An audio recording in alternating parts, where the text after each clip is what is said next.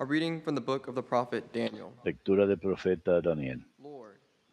Señor, Dios grande y terrible, que guardas la alianza y eres leal con los que te aman y cumplen tus mandamientos.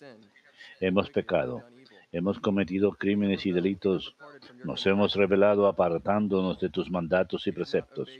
No hicimos caso a tus siervos los profetas, que hablaban de tu nombre a nuestros reyes, a nuestros príncipes, padres y, terratenientes. Tu Señor.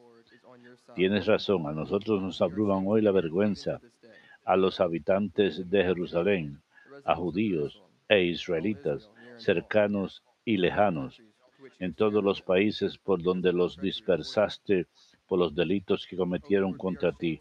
Señor, nos abruma la vergüenza a nuestros reyes, príncipes y padres, porque hemos pecado contra ti. Pero aunque nosotros nos hemos revelado, el Señor nuestro Dios es compasivo y perdona. No obedecimos al Señor nuestro Dios siguiendo las normas que nos daba por sus siervos los profetas. Palabra de Dios, te alabamos, Señor. Lord, do not deal with us according Señor, no nos trates como merecen nuestros pecados. Remember not against us No recuerdes contra nosotros las culpas de nuestros padres. Que tu compasión nos alcance pronto, pues estamos agotados. Señor, no nos trates como merecen nuestros pecados. help us, O God, our Savior. Socórrenos, Dios Salvador nuestro, por el honor de tu nombre. Líbranos y perdona nuestros pecados a causa de tu nombre. Señor, no nos trates como merecen nuestros pecados. Llegue a tu presencia el gemido del cautivo. Con tu brazo poderoso salva a los condenados a muerte. Mientras nosotros, pueblo tuyo, ovejas de tu rebaño, te daremos gracias siempre. Contaremos tus alabanzas de generación en generación. Señor, no nos trates como merecen nuestros pecados.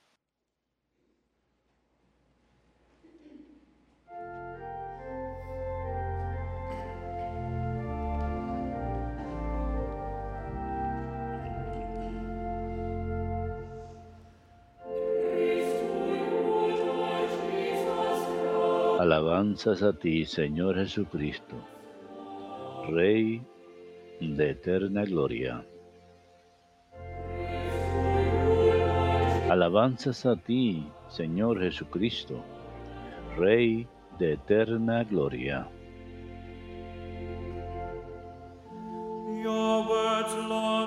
Tus palabras, Señor, son espíritu y vida. Tú tienes palabras de vida eterna. Alabanzas a ti, Señor Jesucristo, Rey de eterna gloria. Dominus vobiscum.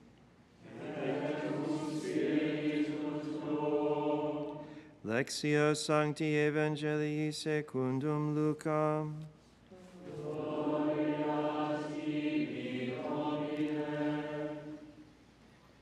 Jesus said to his disciples, En aquel tiempo dijo Jesús a sus discípulos, sean compasivos como su Padre es compasivo.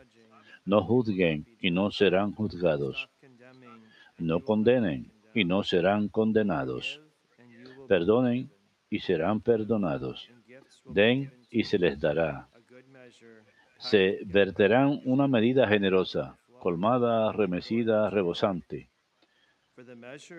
La medida que usen, la usarán con ustedes.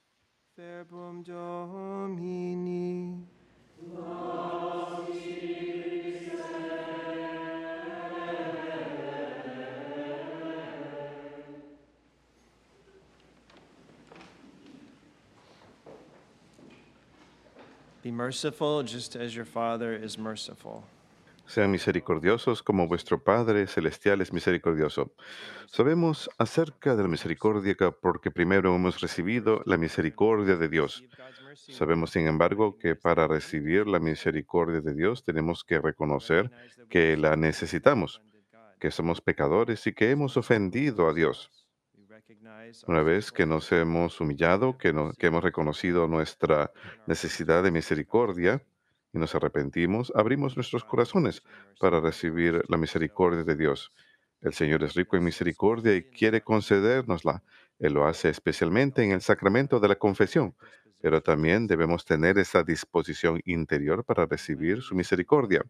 Y cuando recibimos la misericordia de Dios, es mucho más fácil ser misericordiosos hacia los demás.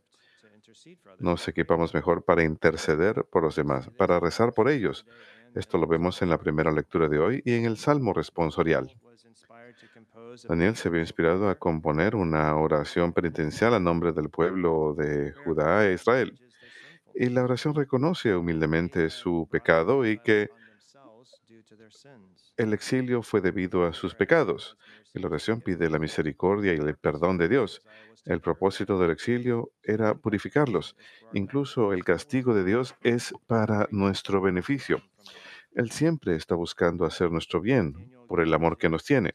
Pero Daniel reconoce su pecado en la oración diciendo, Señor, hemos pecado, hemos cometido iniquidades, hemos sido malos, nos hemos rebelado y nos hemos apartado de tus mandamientos y de tus normas. No hemos hecho caso a los profetas. No solamente se trata de reconocer nuestro pecado, sino también reconoce la compasión y el perdón de Dios y expresa el deseo de vivir del pueblo, de vivir nuevamente según la ley del Señor. Daniel no solamente se arrepintió de su propio pecado, sino también actuó misericordia de manera compasiva al interceder por su pueblo. El salmo responsorial de hoy también es una oración que pide la misericordia y el perdón de Dios.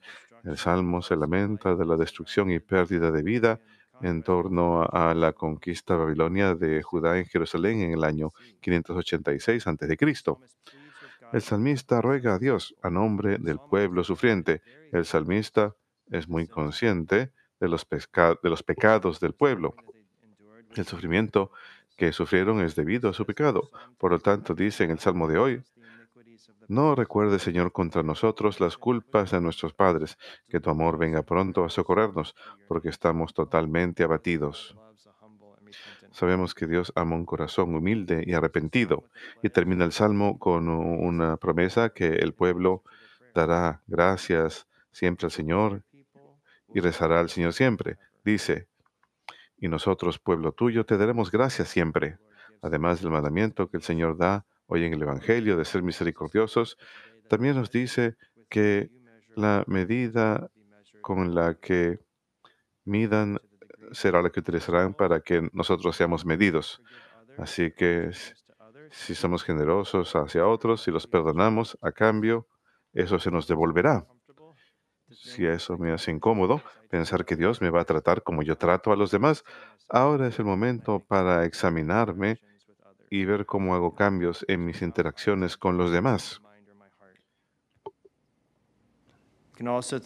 También podemos pensar en las palabras del Señor. A menos que perdonen, no serán perdonados. Si mi corazón se endurece hacia mi prójimo, mi corazón también se endurecerá para recibir la misericordia del Señor. En cambio, si abrimos nuestros corazones para perdonar a otros, nuestros corazones estarán abiertos para recibir el perdón de Dios. En el Evangelio de hoy también dice, no juzguen y no serán juzgados. No quiere decir que estamos exentos del juicio final o el juicio personal, sino que seremos tratados con misericordia en la medida en que somos misericordiosos con los demás. También con respecto a este mandamiento de dejar de juzgar, es importante indicar que hay una distinción entre realizar un juicio y juzgar el estado del alma de alguien. No podemos juzgar una acción, ni siquiera una acción moral externamente. Si vemos algo que está mal, podemos decir que está mal y no debemos dudar en indicarlo, pero no sabemos lo que está pasando en el interior del corazón de alguien, ni sus intenciones eso es importante, porque puede haber temor de que si expresamos desacuerdo con alguien o sus acciones, quiere decir que estamos juzgando, que estamos actuando en contra del mandamiento de Cristo, pero no es así. No hay nada malo con hacer un juicio objetivo acerca de una acción moral. Llamar a alguien no significa que tenemos que estar de acuerdo con ellos en todos. Querer el bien de la persona es amarlos, desear su bien. Sabemos que lo mejor, mejor para ellos es llegar al cielo. que disfruten la vida eterna con Dios en el cielo. Así que si vemos a alguien haciendo algo dañino para ellos mismos o para su alma, es un acto de amor hablarles para tratar de ayudarles. Por supuesto, es bueno rezar acerca de cómo podemos hablarles. Debemos hacerlo con humildad y prudencia. Podemos pedirle al Espíritu Santo su guía y también considerar cómo me gustaría que me hablara a mí algo, algo acerca de algo que yo he hecho. El Señor dice, haz con los demás como quieres que hagan contigo. El punto es que no podemos juzgar acciones, incluso acciones morales. Si amamos a alguien y les vemos haciendo algo que es peligroso para sí mismos o para sus almas, vamos a querer ayudarlos. Queremos que alcancen el cielo como Dios quiere, pero no podemos juzgar el estado del alma ante Dios, porque cuando juzgamos, juzgamos basados en las apariencias externas. Muy fácilmente podemos caer en condenar las intenciones de nuestro prójimo. Solo Dios conoce las intenciones de nuestro corazón. Y cuán a menudo, si nos examinamos, cuando hemos hecho esos juicios rápidos, cuán a menudo están basados en celos o en heridas propias. Fácilmente podemos ser ciegos en nuestro juicio. Podemos pensar en las palabras del Señor cuando dice, ¿por qué ves eh, la paja en el ojo de tu hermano, pero no notas la viga en eh, tu ojo propio? Parece ser que las faltas de los demás son muy prominentes para nosotros, pero no las propias. Cuando estamos tentados a detestar o a juzgar rápidamente al prójimo o sus acciones, nos conviene recordar las palabras de Cristo hoy. No juzguen y no serán juzgados. O incluso su enseñanza. Lo que hicieron con el más pequeño de mis hermanos lo hicieron conmigo. O incluso lo que desean que los hombres hagan con ustedes, háganlo con ellos. Si pensamos en ellos y nos ponemos en el lugar del prójimo, podemos tratarlos diferentemente. ¿Cómo quiero que otros me traten a mí? Por seguro no quiero juzgar, no, qui- no quiero que los demás me juzguen rápidamente. Dios conoce las intenciones de nuestros corazones. Otra cosa a considerar es que una persona realmente ante los ojos de Dios está realmente haciendo un acto meritorio o virtuoso y nosotros tenemos la idea de que nada más quieren atención, quieren que los demás piensen que somos santos, cuando en realidad están haciéndolo por amor a Dios. Por eso no queremos entrar en eso. También hemos de considerar en el contexto del Evangelio de hoy, ¿por qué pierdo mi tiempo en juzgar los motivos e intenciones de los demás cuando al final voy a ser juzgado basado en mi vida, en mis intenciones, en la forma en que yo actúo y vivo, vivo mi vida, no en la forma en que ellos viven su vida o actúan?